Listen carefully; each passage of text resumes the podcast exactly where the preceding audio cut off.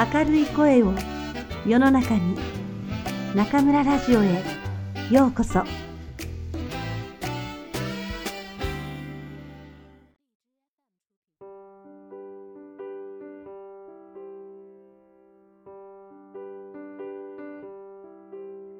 皆さんこんばんは。今夜も中村ラジオへようこそ。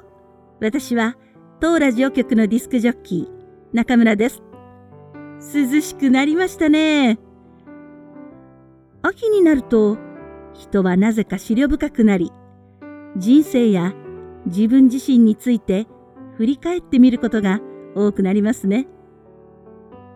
そんな時は8月からお届けしている松浦弥太郎さんの文章がぴったりだと思います。前回のテーマは普通を抜け出す。普通という言葉やそれを無理強いする大人や社会に嫌悪感を抱いていた弥太郎さん。私も嫌悪感こそなかったもののしたいことと普通であることが一致しない一人でした。今回のおしゃべりではそんな私が書いた普通じゃない私をお届けします。ごく普通に生きているあなたの心のどこかにもきっと普通じゃない、普通になりきれない部分があるはずです。そのあなたの正直で自由な心に私の言葉が届いたら嬉しいですね。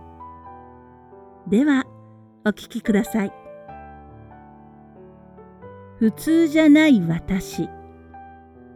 敬愛する松浦弥太郎さんは言う。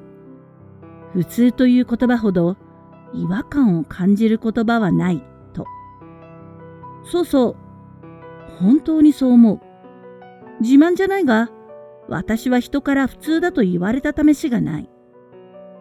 昔から個性的だねと言われて始まる評価は、面白いか変だよの二つに分かれ、だいたい変わってるねに落ち着く。変わっていると言われるからには、何かと比べて変わっているからなんだろうが、この何かが普通なんだろうか。確かに私はあなたとは違うし、彼とも違う。彼女とも違うかもしれない。それら一対一の違いが気づくとなぜか私はみんなと違うになっている。本来ならば10人十色のはずなのに8人一色となぜか一塊になっている。いや、わざわざ一塊だと世の中に見せようとしているのかと思うほどだ。〇〇カットという髪型が流行れば、そんな髪型をしている人がやたら目につく。ファッションもしかり。かつてのプリクラも近頃のタピオカも同じこと。大体ファッションなんて流行る前からこの秋流行するのはこの色だ。なんて予言めいた言葉が雑誌を飾っている。顔形も肌の色も違うのに身につける色が同じというのはどうなんだろうか。頭のいい誰かが用意した予定調和に知ってか知らずか自分を仕込めているとしか思えない。この予定調和内にいる人が普通で枠外にいると変わっていると言われるのならばそうなんだろうと思うが、こちらも別にわざと枠外に出ようとしているわけではなく、自分が思うままに道を選ぶと、なぜか予定調和とは違う道なのだと不思議な気がしている。ここで、はっと気がついた。もしかして、世の中はこの予定調和を甘んじて受け入れ、自分を見事に調和させられることを普通というのかもしれない。すごいというか、怖いことにその調和は表面だけを合わせるのではなく、本人自身がそれを自発的に望んでいると勘違いさせる。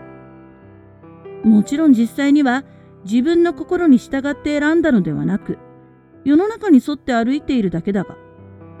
しかし、人生は小説よりきなり、往々にして予想外のことが起こり、決断を迫られることが多々ある。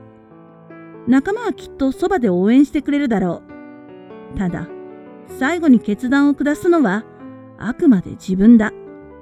私はこれからも何よりも自分の声に耳を澄ませたい。